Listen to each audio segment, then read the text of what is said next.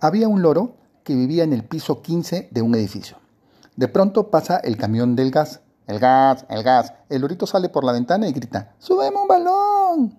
El señor dice, ahí voy. Se pone el balón en el hombro, llega al ascensor, se da cuenta que no funciona, tiene que subir por la escalera 15 pisos con el balón. Llega, ah, señor, su balón. Sale el dueño del departamento y dice, uy, yo no pedí ningún balón, debe ser mi lorito que siempre hace esta broma. Disculpe. Al día siguiente la misma escena. Pasa el camión del gas y el lorito sale por la ventana. ¡Súbeme un balón! El señor se pone el balón en el hombro, llega al ascensor, se da cuenta que todavía no funciona, sube por la escalera. Llega. Ah, acá está su balón, señor. Uy, debe ser mi lorito, siempre hace la misma broma. Discúlpeme usted, ¿no? Que el señor va donde el lorito y le dice, ¿vuelves a pedir un balón? Y te meto al congelador. Al día siguiente regresa el camión del gas. El gas, el gas. El lorito sale por la ventana, no aprende y dice, ¡súbeme un balón! El señor sube por la escalera a los 15 pisos con el balón al hombro. Señor, su balón.